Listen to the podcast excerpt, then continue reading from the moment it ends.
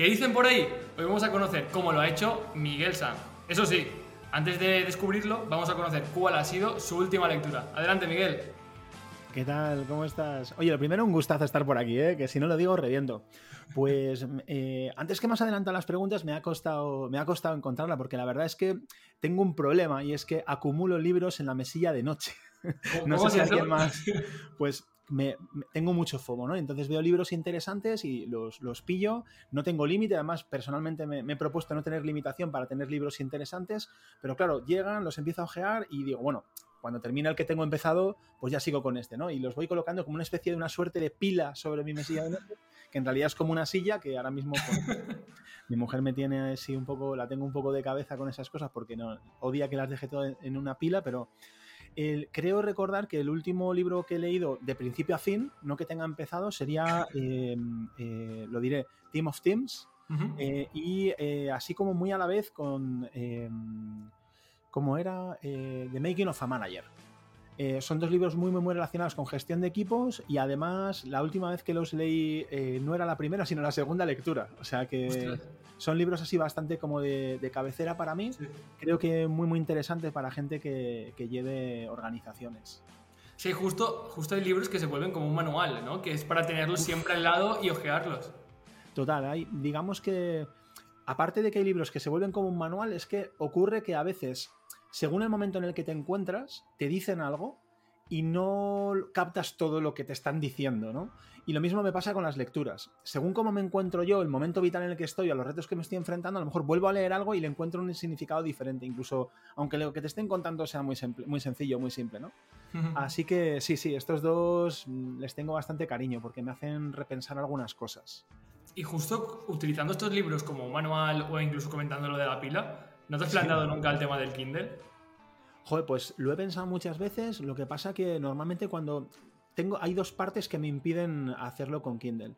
La primera es que es un momento de desconexión de pantalla. Vale. Eh, siempre estoy pegado a la pantalla, que sí con el móvil, hasta cuando tomo notas, tomo notas en el iPad. Entonces, es, hasta cuando dibujo, dibujo ya en el iPad, ¿no? Entonces, ese momento de lectura sin luz de fondo, sin pantalla, sin aparato, eh, me gusta. Y luego que soy un poco romántico para esas cosas, ¿no? Soy de esos que cuando le llega un libro todavía lo huele. Eh, y, ese olor al libro me gusta. Y de hecho, pues no sé quién, quién lo vea esto, ¿no? Yo tengo de fondo una estantería con bastantes libros. No es la única que tengo en la habitación y, me gusta, ¿no? Eh, es como que me siento un poco arropado, sinceramente. Te iba a decir que no quiero imaginarme esa pila de libros en tu mesita o silla de noche viendo ya la estantería que tienes detrás pues de verdad que alucinarías y me daría hasta un poco de vergüenza enseñarlo, honestamente. Ahora, Miguel, ha pasado una cosa. Cuando has dicho el título de estas dos últimas lecturas, se habrá escuchado un pitido. Y esto es porque Así lo hacen, además de traer un loco cada domingo, también enviamos una cápsula de conocimiento de lunes a viernes. Y la primera cápsula siempre es estas últimas o últimas lecturas. Así que si quieren conocerlo, mañana lunes en asilohacen.com, si están apuntados, los podrán conocer. Ahora sí, Miguel, ¿cómo estamos? Yo genial, me parece una chulada lo que me acabas de contar. qué, guay. Sí, sí, yo muy bien, yo estupendo. ¿Y tú qué tal? Yo estoy genial. La verdad, con muchas ganas de, hablar contigo, porque sí que, como te decía antes, fuiste la primera persona de, este mundillo online o como lo quieras llamar, que, me abrió sus puertas, me dejó charlar con él una hora de manera totalmente gratuita y abriéndome su, su mundo y la verdad que, que, tenía muchas ganas de grabar contigo, que la gente conozca tu historia, aunque yo creo que ya habrá muchos que la conozcan, y conocerte sobre todo en el tú a tú. Qué bien, qué bien. Oye, pues muchas gracias. Y yo creo que esto que cuentas, en realidad, eh, me decías que, pues que la primera persona que te ha abierto la puerta, en realidad, eh, hay muchas personas que me han abierto la puerta a mí. No, no siento que esté haciendo nada especial. La verdad es que cuando uno empieza de nuevas en un sector como el nuestro, sector online, digital, e-commerce, marketing en general, bueno, pues podemos hablar así como muy en amplio, eh, lo ve todo como muy lejano, pero luego la verdad es que casi todas las veces basta con mandar un tweet, mandar un mensaje en LinkedIn o, simplemente intentar, intentar, ser agradable y muchas personas abren su puerta, ¿no? Y yo creo que eso es algo que, que tenemos que, que devolver un poco a la comunidad, ¿no? Yo me siento un poco en deuda porque todavía hoy conozco cada día, cada semana casi a gente increíble que me enseña cómo va su negocio y que me ayuda a aprender, ¿no? O sea que me parece un punto clave. Aún así no te restes nada de mérito, Miguel, porque tiene mucho valor eso.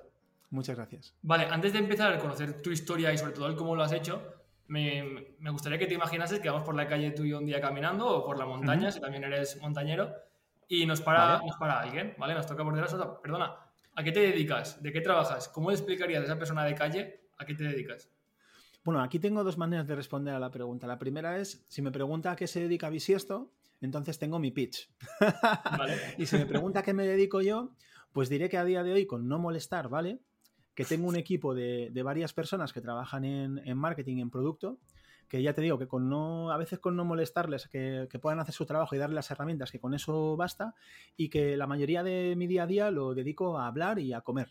así que muchas veces mezclado, aunque sea de mala educación. Así que de momento, ahora mismo en un momento vital, bastante feliz por eso, porque me gusta mucho, em, pero joder, poco sofisticado quizás. Me, ha gustado mucho y también me gusta siempre hacer esta pregunta porque al final siempre nos definimos de una forma igual muy simple, que, que también me parece bonito, pero conforme vayamos conociendo tu historia y cómo lo has hecho, vamos a descubrir que eres muchísimas más cosas que, que eso, una persona que, que no molesta y, y, demás. Así que si te parece, abrimos el libro y ¿por dónde empieza la historia? Uf, pues está... A ver, como además me gusta poco hablar, podemos empezar la historia casi desde los comienzos. voy a intentar eh, resumir eh, no, no, no, no, no queremos resúmenes. Bueno, ya te aseguro que un poco, porque de verdad que, tengo mucha cuerda, pero muchas gracias por el espacio. Mira, yo creo que lo primero que podría contar es que nunca he sido una persona con una vocación, o por lo menos nunca la vi. Toda mi familia sí la veía. He llegado un momento cuando ya empiezas a elegir carrera y demás, toda mi familia se juntó, toda mi familia materna, paterna, se juntaron para hacerme regalos por mi cumpleaños que fueran todos eh, dedicados a bellas artes, porque yo llevaba toda la vida dibujando. Pero yo ha habido momentos que he dicho que quería ser rico, momentos que he dicho que quería ser biólogo, momentos que he dicho cualquier tontería según me pasaba por la cabeza, pero siempre he dibujado, siempre me ha gustado, siempre he sido una persona muy creativa. Eh, pero yo no era consciente de esto, o sea, dibujaba, pero no lo tomaba como, ni mucho menos como una profesión. Y toda mi familia se juntó para regalarme cosas de bellas artes. ¿Qué es lo que hice yo? Pues lo opuesto a, que me decía, lo que me decía la familia. Me, metí en administración de empresas. Me tiré un año en el césped, jugando al mus, tocando el tambor, haciendo muchos amigos y amigas, lo cual estuvo genial, pero en mi casa hubo el primer toque de atención. Y me cambié a historia del arte, porque me gustaba mucho el arte. Y claro, yo no había estudiado porque no me gustaba, no porque fuera un vago de narices, ¿no? Esto es lo que cuenta uno en casa. Me metí en historia del arte y a los seis meses de no hacer nada de nuevo, haciendo muchos más amigos, además como ya tenía de antes, pues solo era ampliar el elenco y en un momento dado, em, mis padres dijeron que hasta aquí. Que, muy bien todo, pero que o espabilaba o, me iba a la calle y que de hecho me tenía que poner a trabajar. Y ahí fue cuando me puse a, trabajar. Yo ya curraba de camarero los fines de semana, pero me puse a trabajar para, em, digamos, mientras hacía un curso de, marketing, de comercio y marketing. ¿Y, eso, por qué te digo ahí por el marketing? Pues mira, la realidad es que no es que me diera por el marketing, sino que lo, tomé como un camino y me encontré con ello de golpe. La idea es que trabajaba de camarero y eh, se me daba muy bien. Se me daba muy bien el trabajo de camarero en cuanto a el trabajo con las personas, y eh, la parte de venta, que todo el mundo, hay mucha gente que dice que los camareros no son vendedores y es que no tienes por qué ser un vendedor si eres camarero, pero la realidad es que puedes ser un camarero muy vendedor, ¿no? Y yo era, yo era ese perfil. Me flipaba muchísimo. Yo antes de salir a trabajar, mientras me ponía el delantal en el vestuario, me miraba al espejo y daba saltos motivándome, en plan de lo vas a petar. Este era el nivel, ¿no? O sea, chaval de, de 17, 18, 19 años, motivadísimo para hacer cualquier cosa, ¿no? Y yo pensaba, joder, si vendo bravas, vendo eh, postres y vendo estas cosas, em, ¿qué pasaría si fueran lavadoras o barcos? Y me enteré que había eh, un módulo, una formación profesional de, de, comercio y marketing que tenía al final unas prácticas que me iba a dar oportunidad de trabajar como vendedor. En este caso yo pensaba en vender coches, porque fui a comprar un coche le pedí que tuviera cuatro cosas y me intentó encasquetar algo que no tenía ninguna de esas cuatro. Yo oía a ese tipo con un reloj así cojonudo y con un traje y tal, y yo pensaba, buah, pues eh, yo lo que hace este tío lo, puedo hacer mejor, ¿no? Y ese fue un poco, pues desde la inconsciencia también de esa edad y del poco recorrido que tenía, mi planteamiento. Hice el curso, hice las prácticas como vendedor de coches, trabajé como vendedor y tasador de coches durante varios años y después de un tiempo lo dejé. O sea, fíjate. Ah, ¿y no, también? ¿Te fuiste ya a los coches porque realmente era tu inspiración esta persona? Eh, fue realmente, lo que ocurrió es que eh, vi a esta persona, más que una inspiración, fue al revés, fue un antihéroe. Sea, este vendedor con el que me encontré de verdad que lo hizo tan mal, o sea, eh, joder, suena, suena fatal que lo diga, pero realmente lo hizo tan mal, o sea, me sentí tan incomprendido, le pedí cuatro cosas claras y no, no las entendió, y yo pensé, si este tío está aquí así, yo puedo ganar, eh, ganarme la vida de esta manera, porque creo que lo puedo hacer mejor. Bueno, pues a esa edad pues era un poco flipado.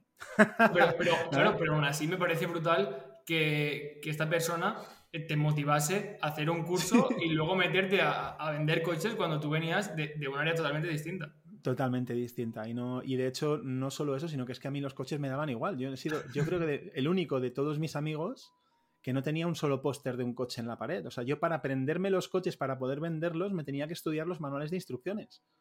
Literal, o sea, yo me sentaba mientras estaba en mi beca y en los horarios de comida me cogía las instrucciones de los Audi A4, A6, no sé qué, me los iba leyendo para aprender sobre el coche, pero no tenían ni flores de lo que era un coche. Entonces empecé a comprar revistas de coche. De repente toda mi vida eran coches, era todo lo que más me importaban a los coches, ¿no? Y así fue durante eso, como tres años así, en los que en cierta manera puedo decir que progresé dentro de ese sector, cambié de algún eh, de concesionario, me lo pasé muy bien, gané algo de dinero em, y, y, me lo gasté, por supuesto, más o menos casi un poco antes de lo que entraba en la cuenta, ya me lo iba gastando. Y en un momento dado me di cuenta de que, de que esto no me llenaba, ¿no? Eh, es verdad que me había enganchado, pero no me llenaba. Y lo dejé todo para hacer bellas artes. Fíjate, ¿no? Lo que decían mis padres, pues a lo mejor 3, 4, 5 años atrás, al final, pues eh, mucho más tarde eh, me, metí en la carrera. Y Pero aquí, ya fue por decisión propia realmente, por, porque tú querías. Totalmente, totalmente. De hecho, bueno, pues apalabré el paro eh, dejé el, sitio donde estaba trabajando y eh, con, cierto colchón me puse, me puse a estudiar.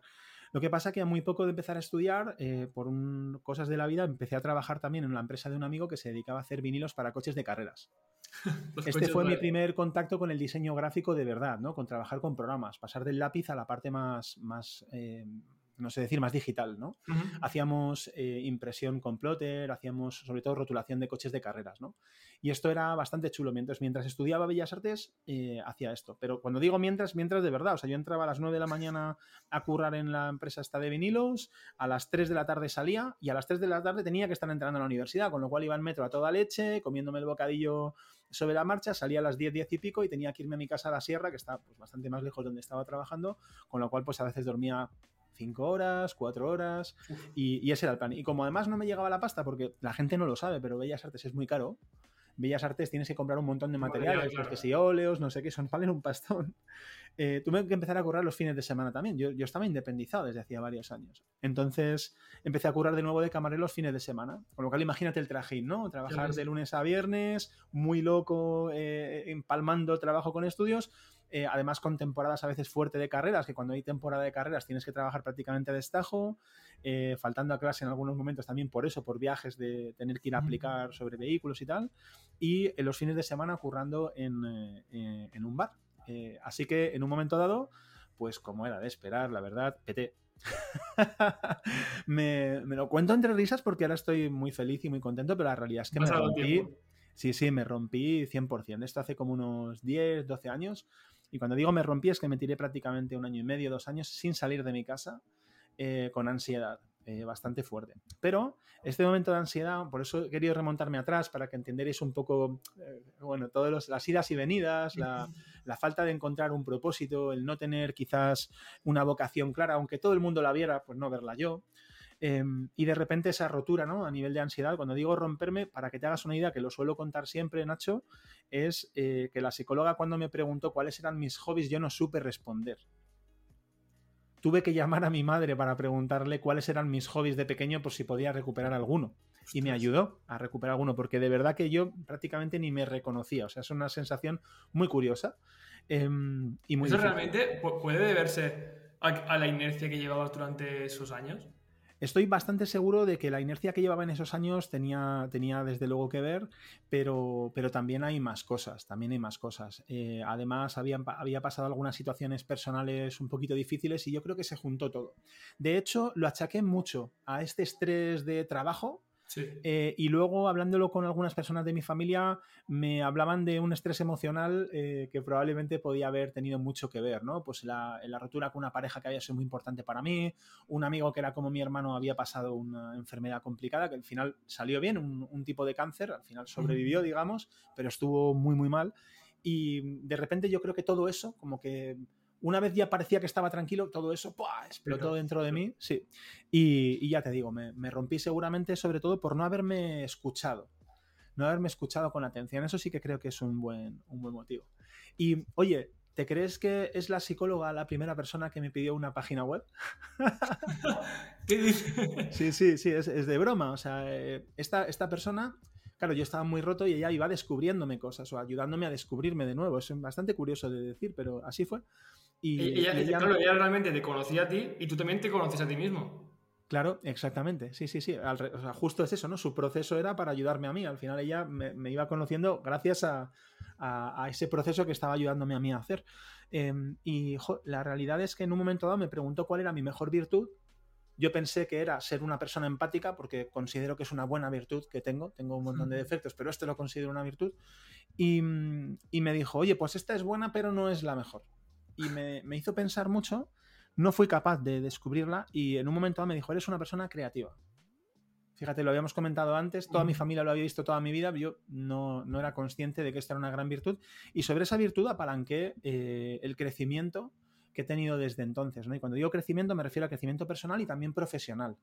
Eh, hablo de que a partir de ese momento empecé a hacer una página web para el hijo de la psicóloga, que fue, digamos, un encargo casi terapéutico. De verdad. Tú, aquel momento realmente no habías hecho todavía webs. Nunca en mi vida, nunca en mi vida.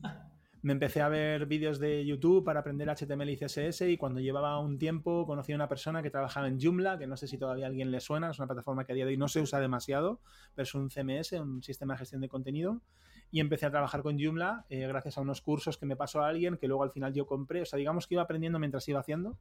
Hice un e-commerce de, camisetas y vinilos con más de 800 diseños que hice yo mismo. Eh, frikis, eh, diseños frikis, diseños, eh, yo que sé, graciosos, refranes. por supuesto, la hice, pero no la puse en funcionamiento porque era un cagón. Sí, sí, o sea, como te cuento, 800 y pico diseños y nunca vieron la luz. O sea, ese es.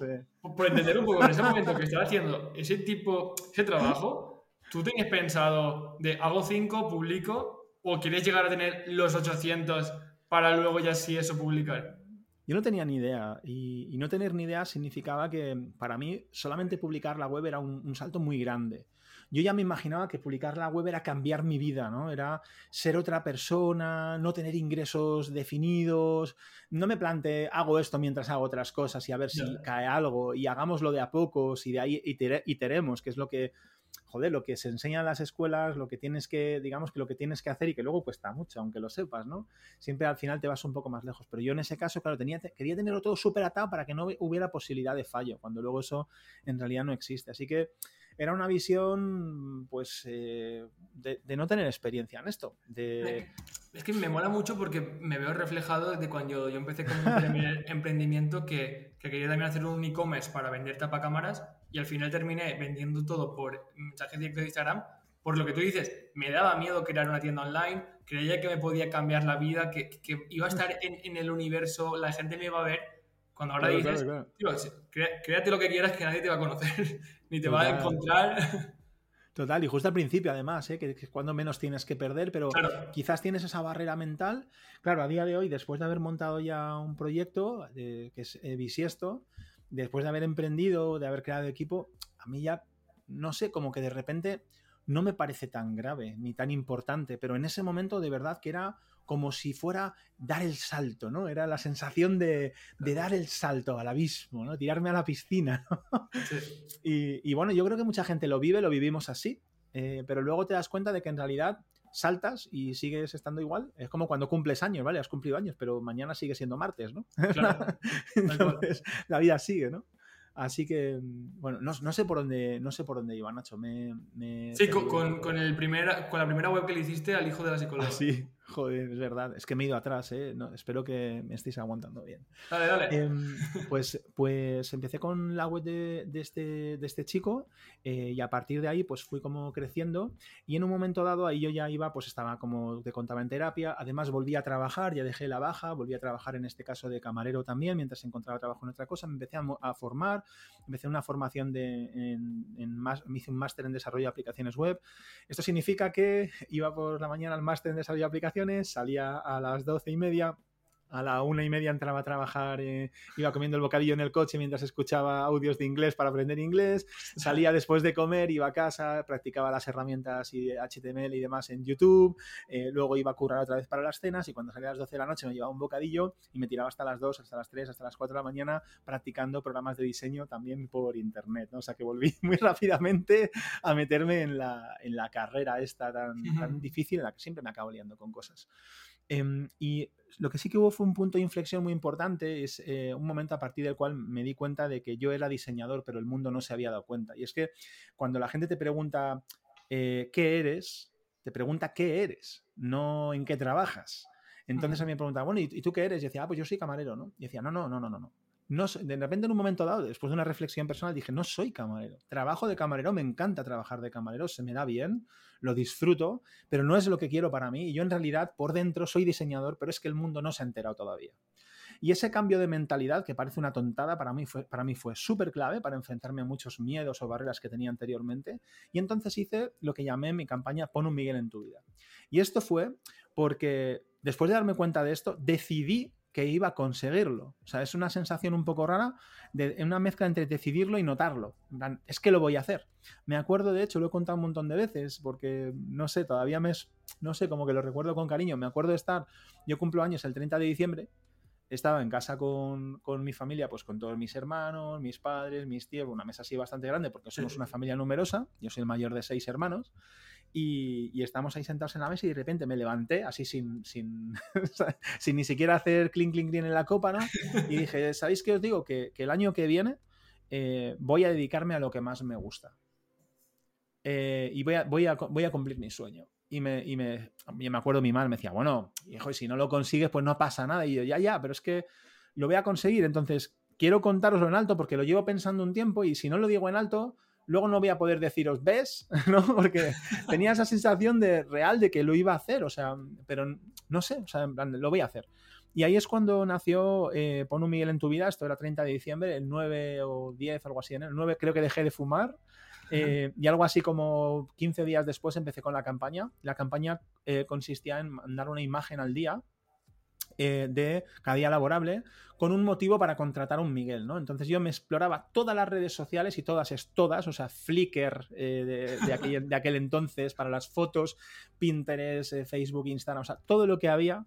y publicaba esa fotografía que yo había programado para ese día con un motivo para contratar a un Miguel. Por ejemplo, funciona sin pilas, completamente orgánico, eh, si ve que, yo qué sé, si ve que se cansa de, vacaciones, eh, un aire fresco para, un soplo de aire fresco para tu oficina con un ventilador, con eh, argumentos como los de los cereales que aparecen pues en la caja. Me, me, trataba un poco como un producto y en vez de, entonces, en vez de mandar un currículum a las empresas que tenían ofertas puestas, pues en Infojobs, en Doméstica, donde fuera, yo lo que hacía es me miraba todas las ofertas y les escribía diciendo, ¿qué diría tu abuela si se entera que no tienes un Miguel? Y salía yo disfrazado de abuela con un, con un rodillo de cocina, ¿no? Eh, y de esa manera conseguí muchas, muchas, muchas entrevistas. Por si alguien que, que nos oye le apetece le apetece reírse un poco, eh, sepáis que mis hermanos se juntaban todos los días para ver la tontería que había hecho ese día. Eh, está todavía en ponumiguelentuvida.com, todavía la web existe. Es brutal. Hay un apartado con mi campaña en la que salgo pues haciendo todo tipo de imbecilidades, ¿no? Pero que me consiguieron encontrar, eh, primero hacer muchas entrevistas, una media dos entrevistas y pico a la semana de media, lo cual es mucho, y también son muchos noes durante muchos meses porque las hacía pero no me contrataban. Em, y si esto fue enero, febrero, a la vuelta de en agosto, si no me equivoco, me contrataron ya para septiembre. Conseguí trabajo en una agencia. ¿Cómo fue recibir también esos noes? Porque al final es como que te lo estás currando mucho, eres muy creativo, llega la entrevista, ¡pum! No. Siguiente. Claro. Pues eh, muy, muy agridulce la sensación, porque al principio lo bonito era conseguir las entrevistas. Y como de hecho, para mí era una barrera brutal enfrentarme a una entrevista, me va a poner nervioso, a ver si voy a caer bien, eh, qué será lo que necesitan. O sea, pasé de un momento de mucha tensión y solamente con ir a la entrevista y salir airoso ya me quedaba como contento. pasé de ese punto a que las entrevistas poco a poco me iban dando un poco más igual, siendo que me importaban mucho, ya no me hacían sentir inseguro iba mucho más seguro a base de haber practicado, que es una cosa un poco fea de decir, oye, practica esto que se te da mal, aunque sean entrevistas de trabajo. Pero la verdad es que animo a la gente. Y mira que hoy entrevisto a gente y me vendría mal que la gente viniera a mis entrevistas sin querer de apuntarse al trabajo, ¿no? Pero, joder, pues buscando un poco de encaje en la empresa, sí que intentaría hacerlas todas. O sea, todas. Eh, cágate encima si hace falta, pero no, no, no pares, ¿no? Porque luego rompes muchas barreras. Eh, a, mí, a, mí, me ayudó mucho. Justo, lo que estás comentando, ahora se hace bastante en universidades. Hay un día que, van las, em, por ejemplo, en la Politécnica de aquí de Valencia, hay un día que van las empresas para captar talento y hay una zona que son entrevistas y hay gente de empresas que se pone y se entrevistan pero sin ninguna sin necesidad de una pretensión. Hmm. Claro, por, practicar. Y es tal cual que tú estás diciendo ahora. Pues me gusta mucho, aunque dentro de que eso está genial, sigue siendo una especie de roleplay eh, una vez pasas ese punto, que espero que te ayude a que luego tengas menos barreras, eh, de verdad, joder, hacer entrevistas creo que es el único motivo, como hacerlo todo. Hay un libro por ahí en esta estantería de detrás que me regaló mi familia y del que siempre fardo porque no me lo he llegado ni a leer, no hace falta, porque se titula Aunque tenga miedo, hágalo igual. Y es que todo lo que dice el lomo del libro ya tienes el mensaje, ¿no? Aunque tengas miedo, hazlo igual. Entonces, la sensación, aunque tengo miedo a las entrevistas, pues hago más, me permitió ir mucho más tranquilo y, por supuesto, dejar mejor pozo. ¿Qué pasó en un momento dado? Que después de un montón de entrevistas, porque las pasé de todos los tipos, imagínate, el, personaje que se te pone enfrente y se te queda callado súper serio, mirándote sin hablar, ¿no? Eh, y, que te, intenta como intimidar de alguna manera a gente muy distendida que te abre las puertas de su casa y te cuenta cómo va a ser todo, ¿no? Eh, entonces, bueno, hubo experiencias muy distintas, pero de repente, en una de estas, llegué a un lugar en el que hablé con una persona que, que me encantó que me sentí que me enamoraba el proyecto, que sentí que se enamoraba de mí, digamos, ¿no? O sea, como que había un encaje perfecto y pensé, lo tengo, lo tengo. Después de cinco meses y medio, lo tengo.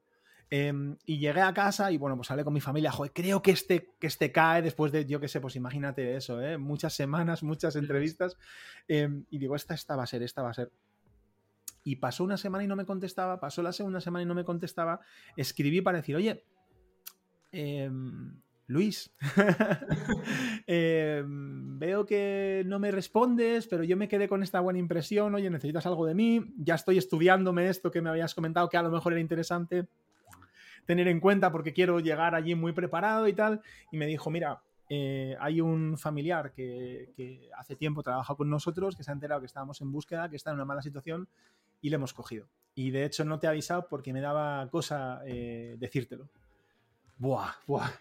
No te imaginas la bajona que me pudo dar en ese momento, pero de verdad, ¿eh? No te imaginas la bajona que me dio en ese momento. O sea, llorando, claro, porque yo ya me veía allí y después de todo, yo me estaba divirtiendo haciéndolo de Pono Miguel en tu vida, pero era un esfuerzo brutal, o sea, hay no sé cuántas fotos, 50, 60, no sé, em, y, joder, pues mucha ilusión puesta en muchos momentos y, me acuerdo de, una conversación con mi padre que, me dijo, cuando le conté todo esto, jo, papá, es que mira lo que me ha pasado y tal, es que ya no sé si tirar la toalla y tal. Y me dice, vamos a ver, Miguel, dice, ¿tú estás haciendo todo lo que está en tu mano para conseguirlo? Y creo, Nacho, que por primera vez en mi vida pude responder que sí, porque normalmente siempre me dejaba algo en el tintero, o a lo mejor pues era más baguete, no, no ponía, pero aquí tenía todo en el asador. Y por primera vez, con mucha seguridad, le dije, lo tuve que pensar un poco, ¿no? Pero dije, sí, sí, o sea, estoy poniendo todo lo que se puede. Y me dice, vale, pues entonces, si es así, entonces a lo mejor es que lo que estás haciendo no es lo que tienes que hacer. Si estás haciendo algo muchas veces con mucha fuerza y no consigues lo que quieres, hay dos opciones, o que es que todavía te queda empujar un poco más, o que, eh, tienes que cambiar la manera de hacer las cosas. Entonces ahí ya me quedé reflexionando pensé que lo que estaba haciendo me estaba abriendo muchas puertas, que era cuestión de tiempo y seguí iterando. No cambié mi manera de hacer las cosas porque en ese momento confié en que lo que estaba haciendo estaba bien. Literal, siguiente semana eh, conseguí una entrevista que me dio el trabajo a entrar en una agencia, la primera agencia en la que entraba a trabajar en mi vida, una agencia en la que había dos personas. Eh, entraba yo como tercera persona, a la que a los cinco meses me hicieron mm, llamarlo director de agencia es mucho decir, pero era lo que era, ¿vale? porque éramos tres. Pero a la vuelta de tres años y pico ya éramos nueve personas, solo en el departamento creativo, más un buen elenco de, proveedores, ya había un departamento de administración y aparte los, los dueños, ¿no? Que, digamos que no los cuento en el, Y en un momento dado dije, hostia, esto estoy haciendo mucho esfuerzo. Había algunas, nos desalineamos en algunos aspectos, digamos que yo soy en algunas cosas quizá demasiado sensible con cómo hay que tratar a la gente, no lo sé. Eh, por lo menos respecto al baremo que tiene otras personas, ¿no? Mi marco mental, pues eh, para mí es muy importante la gente, el impacto que dejo en los demás. Eh, oye, que me puedo equivocar y meter la pata, pero joder, siempre lo hago con el foco en, intentar que estemos todos muy a gusto, ¿no? Y, que lo que dejo en el mundo sea un poquito mejor que lo que, lo que me encontré, ¿no? Y aunque suene un poco idealista, de verdad que esto a mí me hace levantarme por la mañana. Y... Esos, valores son muy, muy scouts también. Joder, yo creo que sí. yo creo que sí. Son, son, son. Yo soy scout y lo de dejar el mundo mejor es, es una de las Es clave. Joder, pues esto de los scouts, eh, fíjate que he hablado con, yo que sé, contigo deben ser cuatro o cinco personas que, habéis estado en scouts. Y, mm, ostras, se os nota.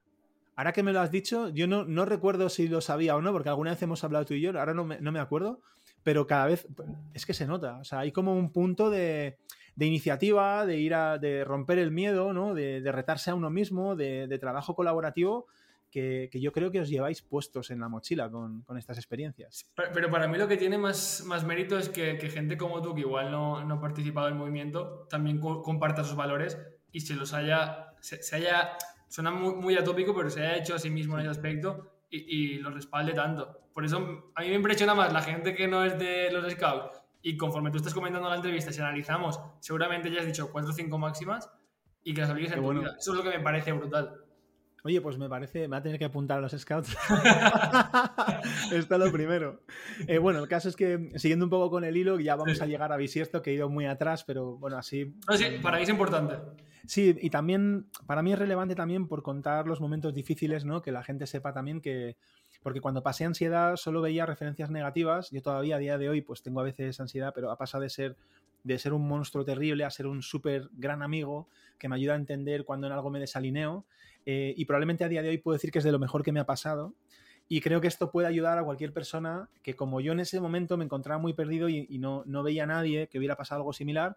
Entonces, bueno, me esfuerzo en, cuando me preguntáis por el recorrido, me esfuerzo en contarlo porque fue una antes y un después en mi vida y a día de hoy soy quien soy gracias a eso, ¿no? Y quizás estos valores también que cuentas y el poner en valor esas cosas que, que me hacen sentir bien, quizás tienen tanta fuerza también por haberlo pasado un poco mal, ¿no? Y decir, bueno, ¿qué quiero hacer, ¿no? ¿Quién quiero ser? Eh, y por ahí va. Total, que entré en una agencia en la que éramos muy poquitos, yo me sentía un poco desalineado con la manera que había de tratar a la gente, no porque se les tratase mal, sino porque yo tenía mi propia manera de hacer las cosas y, mm, en un momento dado pues lo, lo, dejé. Lo dejé pensando que iba a montar un proyecto muy poco digital, muy humano, muy centrado en el dibujo, hice eh, murales para restaurantes, para agencias, para grandes marcas, eh, murales con tiza, eh, murales con pintura. De, hecho, se pueden ver todavía. Sí, sí, sí. Los tienes, bueno, por internet. Me acuerdo que me lo dijiste que en el Google Imágenes, no me acuerdo cómo, cómo era. Pero lo sí, ponías pizarra, no me acuerdo de la pintura, pizarra con tiza o algo así, o lettering, lettering pizarra restaurante o algo así. Sí, sí, sí, y salían los tuyos. Sí, sí, todavía salían algunos de mis dibujos. Algunos están en la web de Pon un en tu vida, incluso hicimos algunas cartas. Bueno, hacíamos cosas así como muy más manuales, eh, pero muy poco a poco mm, me iba. Eh, digamos que tenía una lucha personal entre si quería ser ilustrador para Nike, entender a lo que me refiero como aspiración, ¿no? De trabajar para una gran marca, haciendo cosas increíbles y tal, o eh, dejarme llevar por la parte un poco más de crear equipo y no sé qué, que a la vez es, eh, o sea, es como que tenía ilusión por hacer esta parte de Nike, que es como más en solitario, de freelance exitoso, pero en realidad lo que quería era montar equipo porque era lo que estaba haciendo. Entonces, en un momento dado me, me di cuenta y, dije, jo, ¿por qué te estás poniendo la zancadilla tú solo? Si ya tenía, nada más que empecé medio de alta, ya tenía una becaria. ya a los, a los, dos meses ya tenía una persona, a los cinco meses ya tenía dos, eh, por el volumen de trabajo que íbamos necesitando. Entonces, es como que por un lado estaba como proyectándome hacia un lado y por otro lado la vida la estaba yo mismo llevando por otro. Así que, bueno, pues de nuevo toca eh, observarse un poco. Me reconcilié con eso y, puse toda mi energía en Bisiesto. Y a día de hoy, pues después de. Bisiesto cumplió cinco años en febrero. Yo cumplo, perdón, cuento los años que cumplió desde que yo me di de alta. Por eso que digo que según empecé, empecé ya con, con, personas a trabajar en esta misma mesa em, en, la que estoy, desde la que estoy hablando. Y bueno, pues después de esos cinco años y poco, eh, Bisiesto ahora mismo tiene 13 personas. Somos eh, cuatro personas en, diseño, una persona que lleva los proyectos, tres personas en desarrollo, tres personas en marketing y una persona de administración y, yo. Eh, que lo que digo, pues con no molestar a veces vale. Por supuesto, aparte de la broma, eh, mis labores dentro de Bisiesto, dentro de mis objetivos, por lo menos actuales, está intentar hacer que Bisiesto se conozca mm, lo más o sea, está en la conchinchina. Eh, por otro lado, eh, ojalá ser capaz de inspirar a las personas que trabajan en nuestro equipo o que quieran trabajar con nosotros. Em, y por ahí pues tengo pues one on ones con el equipo, intento entender qué les ocurre y demás y facilitar un poco el, día a día.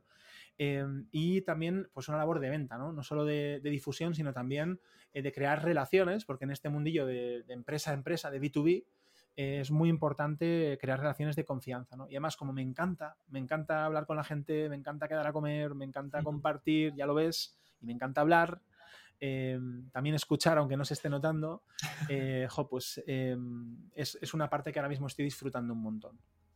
También me gustaría profundizar un poco en... No has contado cómo llegas hasta crear Bisiesto, cómo son esos inicios, pero luego también la parte de, de escalado, imagino que, que, fue momentos también duros, complicados, sobre todo por desconocimiento cuando empezamos, porque en la escuela o, nuestros amigos nos explican cómo escalar una empresa. Nos dicen, sí, crear una empresa, una empresa que te vaya bien, ¿vale? Pero a nivel interno, ¿eso cómo, cómo va? ¿Cómo funciona? Pues te diría que en el reto de escalado estoy ahora inmerso, ¿no? Y que lo estaba hace un año y hace dos y hace tres y seguramente es un reto que nunca termina.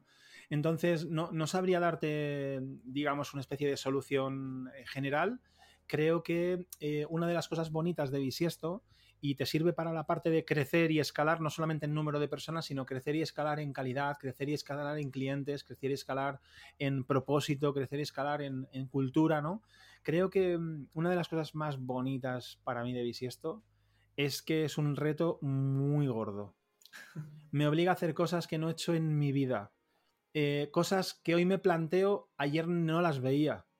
Y no es que yo sea muy inteligente o que hoy sea más inteligente que ayer, sino que el camino te va pidiendo que prestes atención a otras cosas, ¿no? Entonces, ¿qué es lo que, así como punto de ese escalado? Pues mira, eh, si lo pienso como aprendizaje, creo que mm, eh, estar dispuesto a cambiar de opinión todo lo a menudo que haga falta es clave.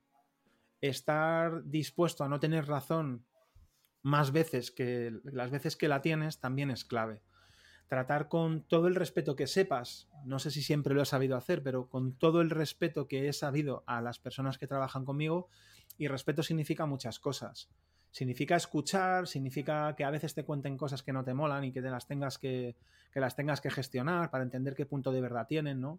Eh, bueno, todo eso al final, como ves, es mucho trabajo personal. Y esto es lo que más me reta, lo que me hace levantarme por la mañana cada día, aparte de ese tema más ideal que decía antes, ¿no? Dejar el mundo un poco mejor, impactar en mi equipo, en mis clientes. También hay una parte de crecimiento personal que es la que realmente hace que no me canse cuando soy una persona muy curiosa y que se cansa rápido de las cosas en general.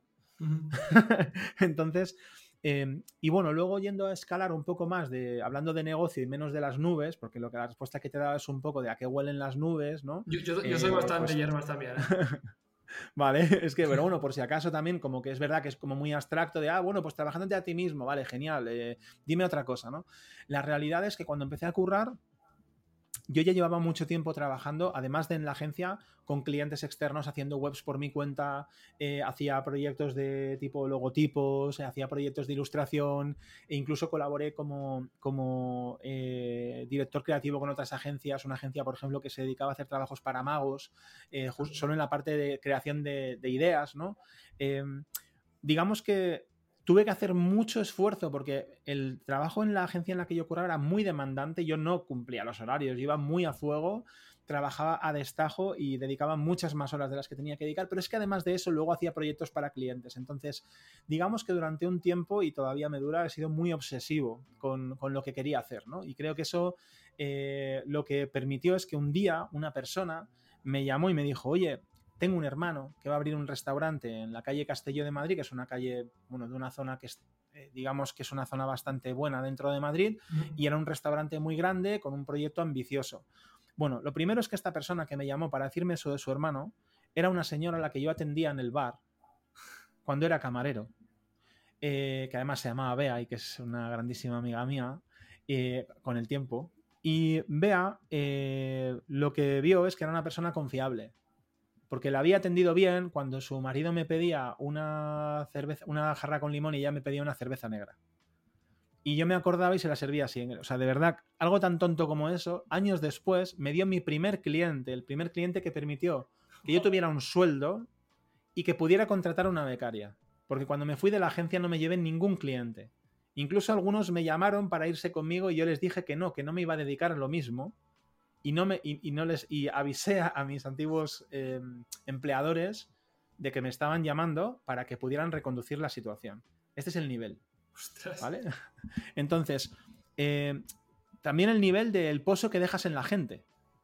O sea, ¿yo qué narices iba a saber cuando estaba currando en ese sitio que al final me iban a coger un lugar, que luego me iba a montar un negocio y que en ese negocio alguien me iba O sea, que para montarme ese negocio iba a necesitar un cliente grande y que ese cliente grande iba a venir por una señora a la que yo estaba sirviendo la cerveza.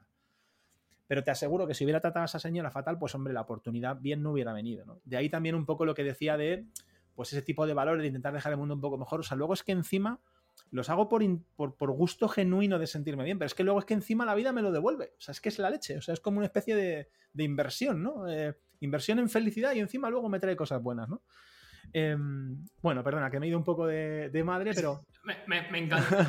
a mí me encantan, me encantan las, vuestras historias, pero a mí me encantan las historias de cómo consigues un cliente, porque me parece, me parece apasionante, porque creo que, que podemos Em, enviar 100 emails fríos al día, podemos contactar por LinkedIn con 50 personas, pero al final tu buen hacer seguramente con el tiempo sea lo que te vaya a repercutir mejor, ya no solo en clientes, sino a nivel de vida, en ayuda y demás. Y, lo que te digo, suena mucho a nubes, pero es que hasta el momento, por ejemplo, eh, el, otro, bueno, el, otro, el otro día, entendiendo el otro día, hace 10 meses o 5 meses. Vale, vale. Pero pasó también por aquí Jesús Alonso y nos comentaba que, que su socio que luego hicieron grandes bueno, proyectos multimillonarios, lo conoció yendo en bus a una clase de teatro, cuando iba a teatro.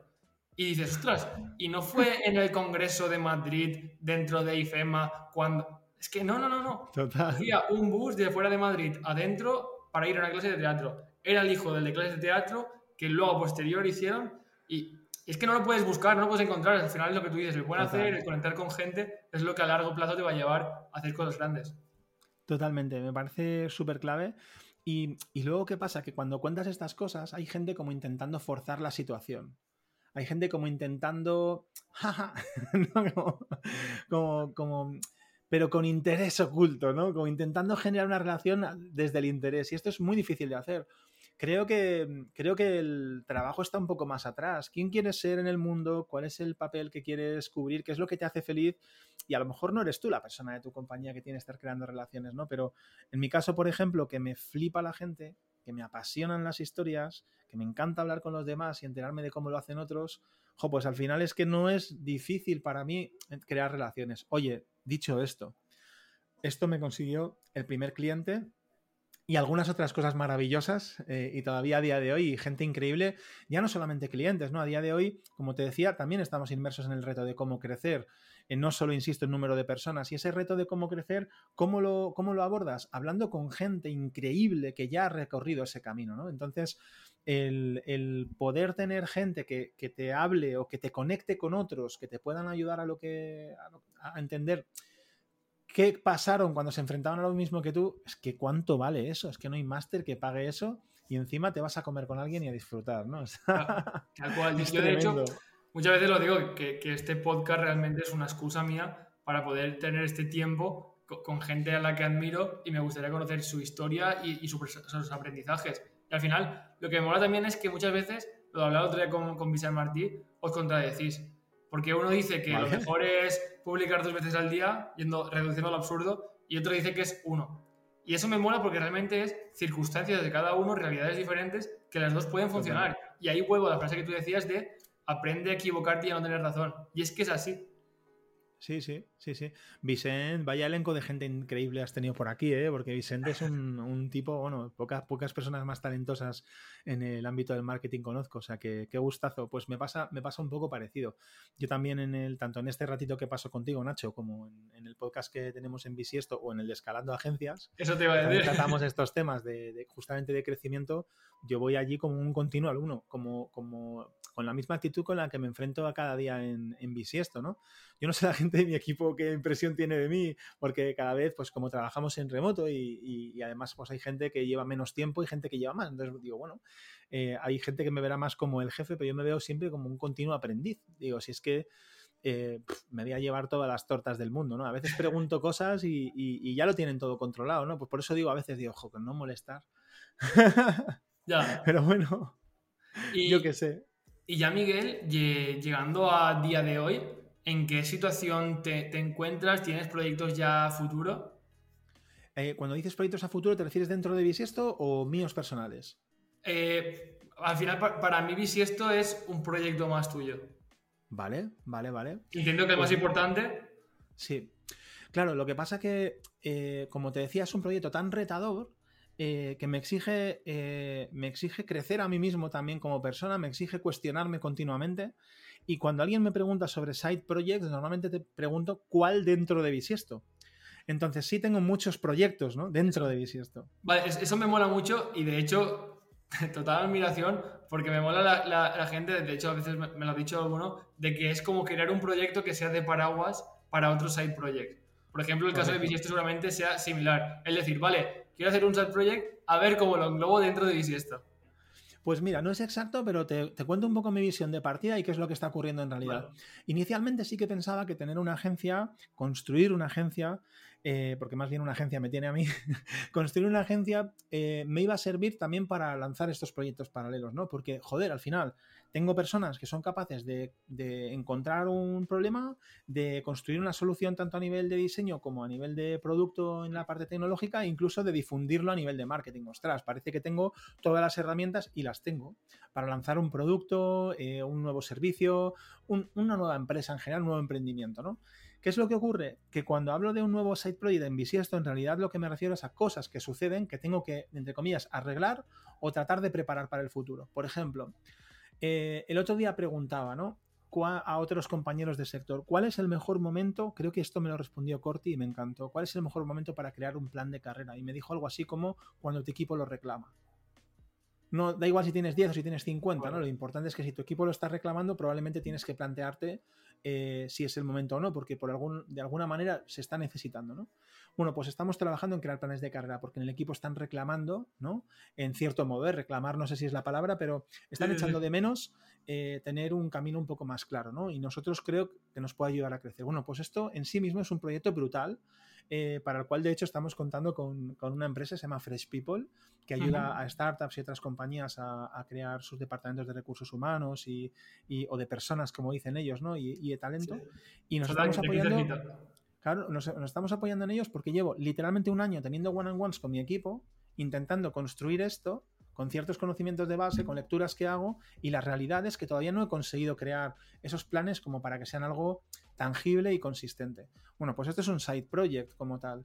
Luego, es solo un ejemplo. Las finanzas en Bisiesto, ¿no? A final del año pasado tuvimos un momento en el que se descuadraron muchas cosas solo porque un Excel se rompió.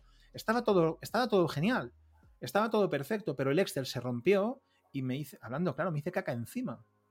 Porque pensaba que lo que decía el Excel era verdad. Oye, pues de repente vi una ocasión maravillosa para aprender de finanzas. Eh, porque me hace falta. Entonces tengo otro side project que es intentar ser mucho más competente en finanzas. No para ser el mejor financiero para Bisiesto. Un día contrataremos a alguien, ¿no? Pero de momento tengo que, como mínimo, entender las bases para poder construir de una manera más sofisticada lo que tenemos e incluso para mañana contratar a alguien que nos haga falta. A eso me refiero con side projects, ¿no? Entonces, Vale. literal que tengo una lista, no sé, Nacho, 9, 10 proyectos o 12 ya, eh, que se me han ocurrido a mí o con, con ayuda de compañeros del equipo, que están en una lista dentro de nuestro Notion, que es nuestra herramienta donde guardamos la documentación, y que nadie estaba accionando porque, porque no es el momento. Incluso nuestra propia web, siendo que hacemos páginas web de, de nivel. Nosotros tenemos una web hecha hace, pues no sé si tres o cuatro años ya. Em, bueno, fue justo en pandemia, o sea que tres añitos. Sí. eh, y eh, digamos que está muy por debajo de los estándares que tenemos para nuestros clientes. Eh, y no la cambiamos porque dentro de todas las cosas que podemos hacer, eso no mueve la aguja. Ya. Entonces, bueno, pues sería un side project maravilloso. Vale, entiendo. ¿Sabes? Entonces, esto es como lo de lo que pides por AliExpress, AliExpress versus lo que te llega, ¿no? Lo que tú crees que vas a hacer y luego, la verdad es que me hace falta más foco en Bisiesto hasta que haya cosas más organizadas eh, y luego, eh, a lo mejor, pues sí que somos capaces de tener recursos para esto. Em, Aún, así me parece apasionante que tengas un proyecto tan retador que en tu cabeza no necesite alicientes extra o, o- o como descansar de ese proyecto. Total, es que también es que eh, mi papel como el de muchas personas dentro del equipo, las que más tiempo llevan, ha ido variando. He pasado de ser diseñador, eh, ilustrador, eh, a ser una persona que llevaba cuentas y a la vez hacía diseño, eh, pero, pero también hacía marketing, hasta que de repente entró una persona de marketing, entonces ya solo hacía diseño y cuentas, a luego estar más en la parte de ventas, ahora tengo que aprender finanzas, ahora tengo que aprender de cómo gestionar equipos y escalar compañías, ahora tengo... Entonces, la realidad es que tengo tantos proyectos que la cuestión a veces es elegir de todos los que tienes cuál, cuál, cuál vas a atacar, ¿no? Porque, porque te apetece o porque, o porque encaja. y ahí hay un, un punto divertido en el que me encuentro ahora y que no sé cuánto me va a durar, la verdad, y es que hace un año así mi madre me preguntaba, ¿pero a ti te gusta lo que estás haciendo? Y yo decía, pues no. O sea, es un año, año y medio que estaba todo el rato pues con presupuestos y no sé qué, y con facturas y, ya no diseñaba, pero a la vez tampoco me sentía como que estuviera haciendo nada, eh, digamos, bien, todo lo que hacía eran cosas que no me gustaban, eh, y me pregunta mi madre, ¿pero te gusta lo que haces? Y yo digo, pues no. Eh, y a día de hoy, que esto ya está delegado en una persona que lleva toda la parte administrativa, que tenemos al equipo un poco más consciente, que yo también estoy más consciente en mi papel de gestor de, equipo y en la parte más, digamos, más comercial, digo, ojo, si hablar, ¿qué es lo que más me gusta? Aprender de los demás, ¿qué es lo que más disfruto? Compartir con otros ahora mismo es gran parte de mi trabajo, y esto es lo que se me da bien, ostras, ¿a dónde podremos llegar siendo que hemos llegado hasta aquí haciendo las cosas que se me daban mal y que no me gustaban? ¿Sabes? No en todo momento, ¿no? Pero estos últimos años, cuando ya te empiezas a desprender de lo que realmente te enganchaba del trabajo, pasas de ser un autoempleo a un gestor, eh, ostras, el paso fue complicado. De hecho, pues me parece un... Claro, tú en el punto que llegas a ser ya un gestor, lo que tú dices, un gestor de tiempo, de proyectos y demás, realmente a partir de ahora el, factor de multiplicador puede ser gigantesco, porque al final si tú te, dedicas a conectar con personas, a hablar con gente para empezar a hacer proyectos más grandes, ya no eres el Miguel que estaba en su casa con, el iPad dibujando y abriendo el WordPress, sino que ya eres el que tenemos un, tengo un buen contacto, le traigo a mi agencia esto un pedazo de proyecto. Es, es, cierto, por una parte, aunque te diré que el mayor efecto multiplicador hasta el día de hoy eh, ha sido hacer un buen trabajo. Eh, no, lo digo de coña, eh, es, realmente el hacer un buen trabajo es lo que nos ha traído más clientes, no, hay ninguna duda. de hecho, uno de los side projects que hemos em, empezado hace poco es hacer contenido. Ya llevamos un año y pico haciendo contenido, pues podcast, newsletter y demás. Em, y, y, lo que sí que noto es que ahora tengo el espacio para poder dedicar mucha más atención a esa creación de relaciones. La creación de relaciones para mí no es algo fanelizable, no es algo que yo pueda meter en un embudo. De verdad que es algo que disfruto. Eh, no sé si cuando inicio una relación con una persona me va a servir de nada a nivel profesional, pero aprendo de esa persona a nivel personal. Intento disfrutarlo a nivel personal. Muchas veces ocurre que luego, pues a lo mejor en seis meses o en seis años, como pasó con esta, eh, la, señora de la cerveza, con Bea, ¿no? Em, em, algo surge, ¿no? Pero no puedes estar esperando que, ocurra algo así. Entonces, me centro en finanzas, ahí sí que intento marcar un impacto en el corto o medio plazo. Me centro en ayudar a mi equipo, ahí sí que tengo, eh, estoy empeñado en marcar un impacto en medio o corto. Y sabiendo que a lo mejor la vida nos trae cosas maravillosas de crear buenas relaciones, siendo que alguna vez ya nos llegan, me esfuerzo en crearlas porque me encanta. Honestamente, o sea, lo paso, lo paso pipa, ¿sabes? Para, mí crear relaciones y contactar con gente también entra parte de esa creación de contenido. Por ejemplo, antes de empezar te comentaba el, ostras Miguel, em, sois unos cabrones porque estoy enganchado a la newsletter, porque ya tengo yo suficientes herramientas para, necesito todavía, porque siento que me aporta nuevo conocimiento. Al final, si no tienes tiempo para hacer contenido, no te tendrías el tiempo para conectar conmigo. Y sí que es tiempo que totalmente está delegado. Es decir, tú escribes y llega mucha gente, pero para mí es de valor. Estás dando contenido, estás dando información. A eso también me refiero. Sí, estoy bastante de acuerdo contigo. Y ahí hay, eh, aparte de la newsletter de Recursia, que mola mucho que, la leas, eh, la verdad me, hace, me ha hecho mucha ilusión cuando me la has contado antes. Eh, tenemos la parte de, de, los podcasts y demás, y tenemos también, em, joder, toda esa parte que significa que tú dices que sí. o sea, es decir, digo que sí prácticamente a todo. Eh, y eso es un problema. Lo he comentado más de una vez y cada vez que lo comento en alto encima me viene luego aluvión, ¿no? Pero la verdad es que intento decir que sí todas las veces que puedo. Todas las veces que puedo. Todavía no me ha pasado nunca nada malo. Es verdad que resulta muy difícil de gestionar una agenda de una persona que todo el rato dice que sí, ¿no? Pero también es una apuesta, es una apuesta por, aportar todo, de todo lo que sea capaz y en un momento dado, cuando sea insostenible, que ya creo que estoy bastante cerca, eh, tendré que ponerle puertas al campo. Pero entre tanto, aprovecho todo lo que pueda para disfrutar, que ya te he dicho que lo paso muy bien. Es que lo paso muy bien. Es algo que, yo veo mucha gente, de, hecho aquí con, con un cliente y también un amigo, dice muchas veces él, con lo que tengo me entretengo. Y me hace risa porque lo dice en enero, lo dice en febrero, lo dice en... ¿Sabes? Va pagando los meses y es en lo que tengo me entretengo. Pero claro, cada vez se suman más cosas y es bastante gracioso y creo que igual también te puedes sentir identificado con eso. Bastante identificado, sí, sí, sí. Además, cada vez el reto, no sé, digamos que parece otro. No diría más sofisticado, lo que pasa es que los que antes te preocupaban se van diluyendo porque ya los ves como, ah, bueno, pues esto que siempre pasa, vale, pues te acostumbras al mal, ¿no? Y en otros casos pues llegan nuevos retos, o sea que sí, sí. Vale, pues Miguel, yo creo que ya conocemos gran parte de tu historia, sobre todo el cómo lo has hecho, así que vamos a pasar con las cinco áreas que para mí son muy importantes y que me encantaría saber cómo las gestionas. Esta primera es el cuerpo. Para mí el cuerpo es el único vehículo que tenemos para movernos a cualquier sitio, ni bici ni coche, si no estamos bien, poco vamos a poder hacer. Y por suerte o desgracia, creo que tú y yo somos personas que pasamos bastante tiempo sentados. Así que, ¿tú, tú cómo, cómo entiendes el cuerpo? ¿Lo cuidas? Pues hasta hace no demasiados meses te hubiera dicho que no. Eh, desde noviembre del año pasado, o sea, hace como unos, pues no sé, 5, 6, 7 meses, eh, empecé con un nutricionista con este nutricionista bajé algo de peso, pero no solamente a nivel de incorporar una dieta mucho más variada y eh, al principio un poco restrictiva y luego más abierta, pero digamos pues muy variada, muy equilibrada. Eh, pasé también, esta persona me ayudaba también a nivel deportivo. Empecé haciendo hits en casa, luego saliendo a andar, luego andar y correr, luego a correr, luego gimnasio. Entonces, a día de hoy hago entre 5 y 6 días a la semana de deportes, salvo que tenga una mala semana, que entonces hago 4.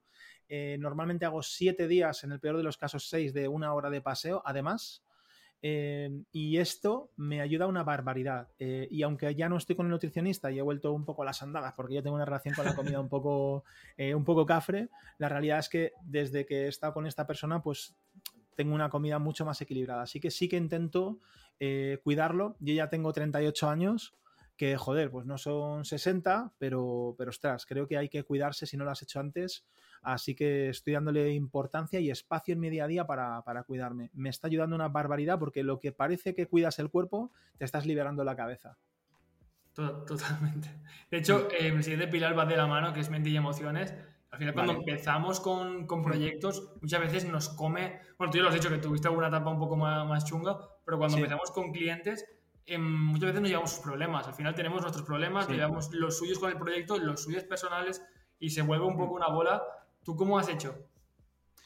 Bueno, digamos como nunca voy a dejar de hacer, porque esto creo que es un trabajo, dependiendo de cómo seas tú a nivel emocional, personal, eh, será un trabajo continuo o será algo que de manera natural llevas mejor. En mi caso, eh, como he tenido que hacer muy buen curro para, pero por narices, porque me, enfrenté a ese proceso de ansiedad como para entenderme, entender dónde tengo ciertas alarmas y demás, pues a día de hoy creo que más o menos me voy enterando cuando me desfaso. ¿Por qué? Porque el cuerpo me pega un silbidito. Eh, me pega un silbidito. Eh, ahora, dicho esto, la realidad es que con el tiempo he ido acostumbrándome a los problemas que tenemos. Se han hecho como un poquito más... menos duros, la verdad. O sea, esto me lo decía mucha gente, bueno, esto ya te acostumbrarás. Y yo decía, ¿cómo me acostumbras? Y yo cada vez que llega incluso la declaración trimestral me ponía nervioso. Eh, a día de hoy no, no me pongo nervioso, la verdad. Me pongo nervioso en momentos más clave. El deporte me ayuda mucho, la alimentación me ayuda mucho, hablar abiertamente con los míos me ayuda mucho y sobre todo observarme un montón y no, no cortarme de contar lo que siento, ni en un podcast como hoy, cuando me preguntas cuál es mi trayectoria, ni cuando estoy charlando con mi equipo, contándoles en que estoy frustrado y, oye, mira, no sé cómo contaros esto, pero no sé cómo arreglar esta otra cosa. ¿Me echáis una mano? O con un cliente, ¿no? Entonces creo que ser muy honesto, para eso obviamente ser honesto con uno mismo y escucharse es clave, ser muy honesto creo que, que me ayuda y escucharme eh, también. Dentro de, insisto, tener un equilibrio de cuidado eh, con el cuerpo, la alimentación y el sueño, que a veces cuesta dormir cuando tienes tanto jaleo y la cabeza no para de girar. Y perdona que añado una más que estoy pensando mientras hablo, Nacho, que es el tema del yoga. No practico a día de hoy todas las semanas, la verdad que mentiría, estoy más centrado con el deporte, pero sí que mm, eh, apuntarme a yoga durante varios meses me ayudó a entender el concepto de rendirse, eh, que tiene mucho que ver con la aceptación. Eh, y a día de hoy en Bisiesto tenemos yoga todos los miércoles en horario laboral de 9 a 10 para todas las personas en, que estamos en el equipo, en, remoto, en, a través de la pantalla, con un Zoom. Y, creo que nos ayuda mucho a gestionar emociones y nuestra actitud postural. Y creo que también esto es bastante clave. O sea que al final son como muchas cosas, a cada uno nos funciona una, también va cambiando, pero observarse y, ser honesto creo que es súper, súper, súper, súper, súper clave. Yo justo el, todo el tema del yoga es algo que tengo pendiente, sobre todo por el concepto que comentabas, que seguramente te lo haya leído a ti, el tema de rendirse a, rendirse. uno mismo, consigo mismo. Hmm. es que hay algo, hay algo maravilloso, Nacho, del yoga, es que tú lo ves, ves a la peña quieta y parece que no están haciendo nada. Pero es como dinamismo en lo estático. O sea, ves, realmente aguanta tú esa postura. O sea, ten narices a aguantar tú ahí porque hay estiramientos, y tal. Entonces, vives muchos momentos que aunque parezcan estáticos, en realidad son de mucha tensión y luego tienes un momento de relajación en oposición a la tensión. Entonces, entiendes un poco lo que consiste, o sea, qué es relajarse respecto a lo que porque sabías lo que era estar tensionado, entonces aprendes a relajarte, ¿no? Y esto te ayuda a coger práctica de pasar de un estado a otro, de tensionarte, relajarte, tensionarte, relajarte, aunque sea solo por eso, más allá de la parte pues más asceta, ¿no? Más de mm. conocimiento personal, de escucharse y tal, aunque sea solo por eso, coges práctica para gestionar tus momentos, ¿no? De tensión. Entonces, creo que es muy, muy, muy valioso. Más luego todo el camino que tú puedas recorrer, ya digo, pues de una manera pues quizás un poco más profunda, ¿no? Justo yo tengo una anécdota con el yoga. La única vez que lo he practicado fue una vez que, bajé a la playa, que me, me, fui a la playa a nadar un poco y a hacer unos estiramientos. Y cuando volvía vi a un hombre, pues eso, bastante mayor, 50 años, con barriga y, demás, pero estaba practicando lo que yo creía que era yoga, que seguramente sí que era. Pues sentí curiosidad, fui a hablar con él y le dije, pues puedo practicar. Era un poco raro porque no nos conocíamos de nada, pero puedo practicar contigo, yo soy así a veces. Em, y, y, me puse con él y es lo que tú dices, el yo, yo veía un hombre que estaba estático, en una postura, se ponía así, X, con los brazos estirados, sí, sí. Claro, y, y decía, ¿cómo este hombre no está haciendo nada? Así se veía mayor. Y cuando me pude hacerlo con él, flipé.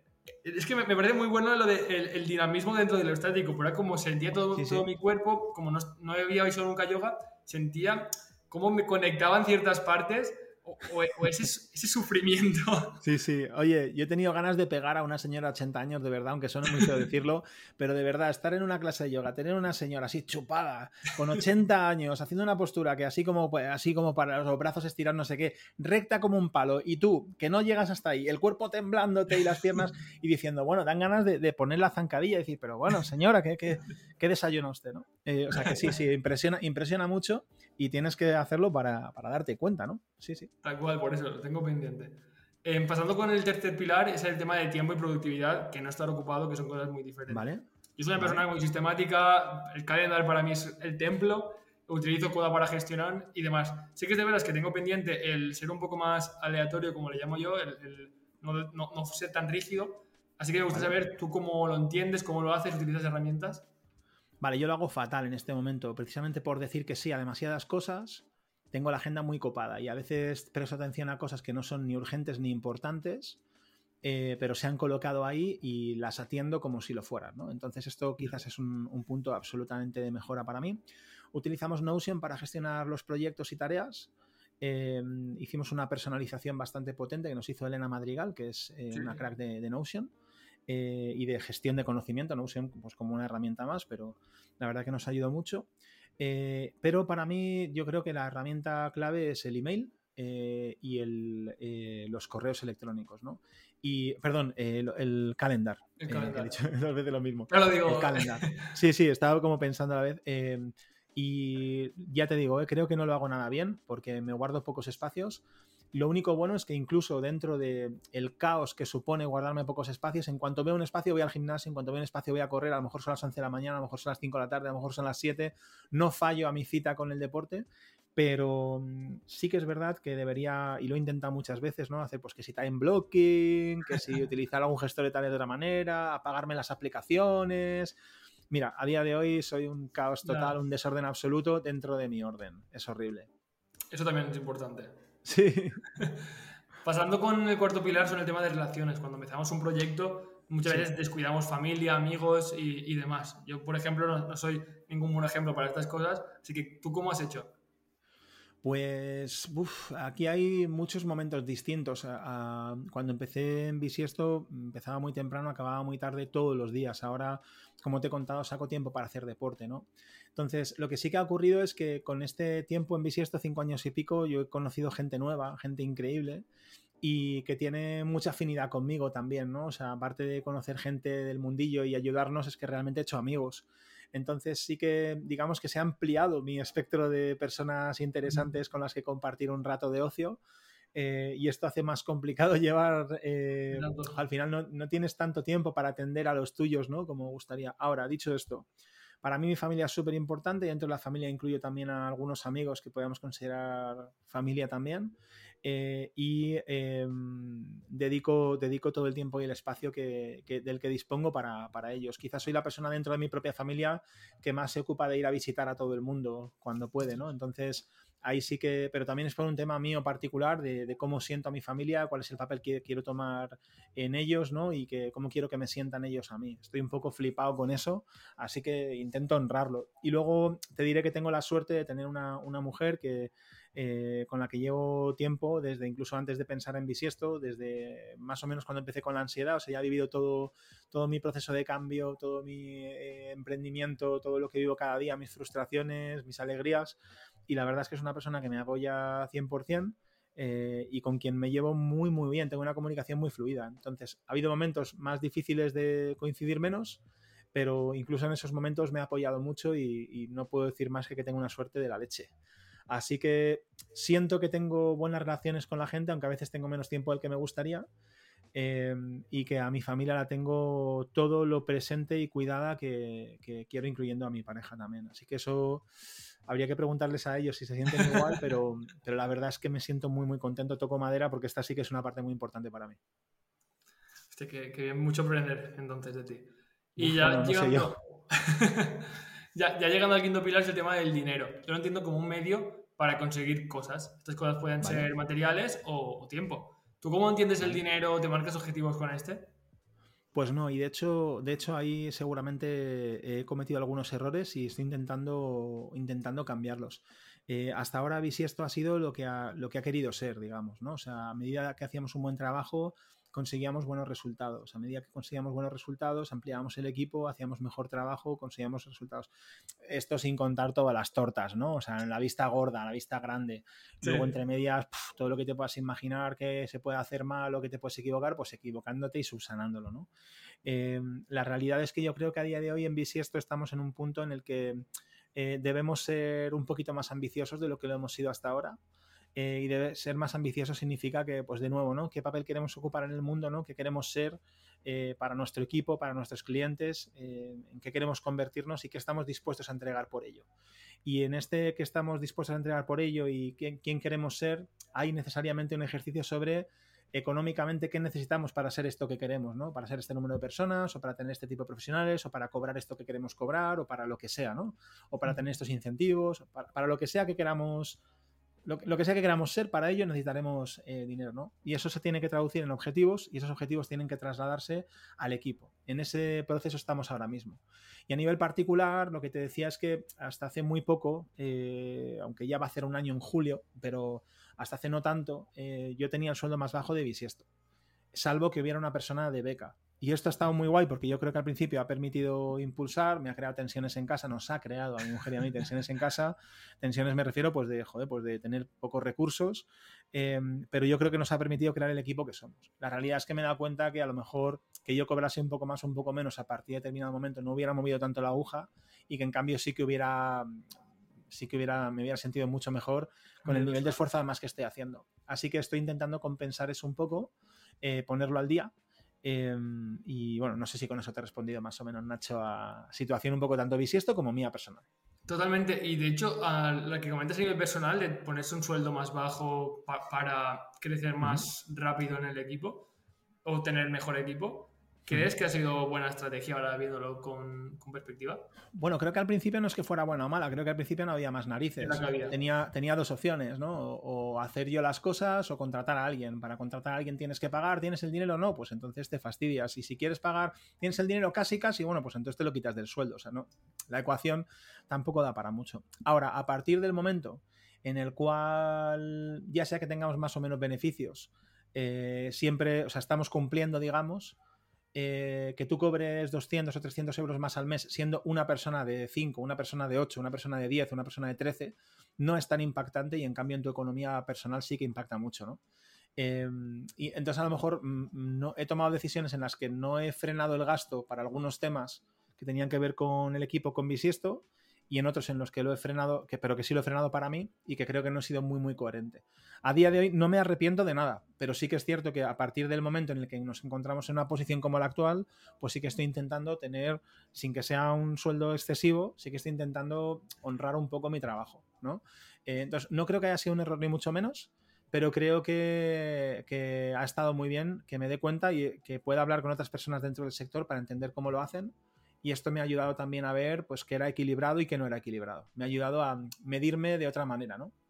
Vale. Es que sí que lo, escucho siempre mucho de al final cuando empiezas un proyecto tienes que, dar todos los recursos, ya sea de tiempo, dinero, pero claro, me parece interesante cuando llegas ya a una posición como la que puedas estar tú, realmente si sigue siendo tan interesante el ahorrarte 100 euros, 200 euros, o tú vivir un poco más holgadamente, lo que estamos diciendo, de 200 euros no te sacan de pobre, pero vivir un poco mejor. Total, total, total. Estoy 100% ahí. Vale, y ya la última pregunta, ya conocemos eh, tu historia, sabemos cómo lo has hecho, conocemos cómo entiendes estas cinco áreas. Lo, último que nos queda es conocer la historia de quién te gustaría conocer para ver si lo podemos traer por el podcast. Pues yo creo que te molaría bastante conocer a Iciar Oltra. Iciar Oltra es una crack, supongo que la conoces, si no va a ser una maravilla, la gente que nos escucha igual. Iciar Oltra eh, tiene una historia maravillosa, eh, digamos muy ligada por un lado a la universidad, luego también a un emprendimiento, eh, a su trabajo como CMO dentro de una startup que, ha vivido muchos momentos buenos y malos, pues con el COVID y todo, porque se dedicaban a temas de turismo, entonces tiene muchos aprendizajes, sabe una barbaridad de marketing y además tiene una comunidad suya propia que se llama, si no me equivoco, TEM, todo es marketing. Entonces, bueno, tiene todas las, las caras, ¿no? O sea, haber trabajado como CMO, haber emprendido, haberlo dejado todo para trabajar ella por su cuenta, trabajar en la universidad. Creo que es una persona increíble, muy interesante y de la que vais a disfrutar un montón, casi seguro. Ostras, conforme lo has dicho, tengo ganas ya de escuchar el episodio yo. Yo también. te lo digo. Te lo digo, seguro. Vale, pues Miguel, si quieren seguir un poco tu historia y, saber cómo, cómo vas haciendo, ¿por dónde pueden seguirte? Pues mira, yo creo que lo más fácil para ver lo que hacemos es dentro de Bisiesto, bisiesto.es o Bisiesto Studio en, pues en Twitter o en LinkedIn. Y luego a mí, pues igual me pueden encontrar como Miguel Bisiesto, ya ves, muy asociado al, proyecto, arroba Miguel Bisiesto en Twitter o Miguel Sanz eh, en, LinkedIn. Como Miguel Sanz, pues hay muchos, Miguel Sanz Bisiesto seguro que me pilláis por ahí.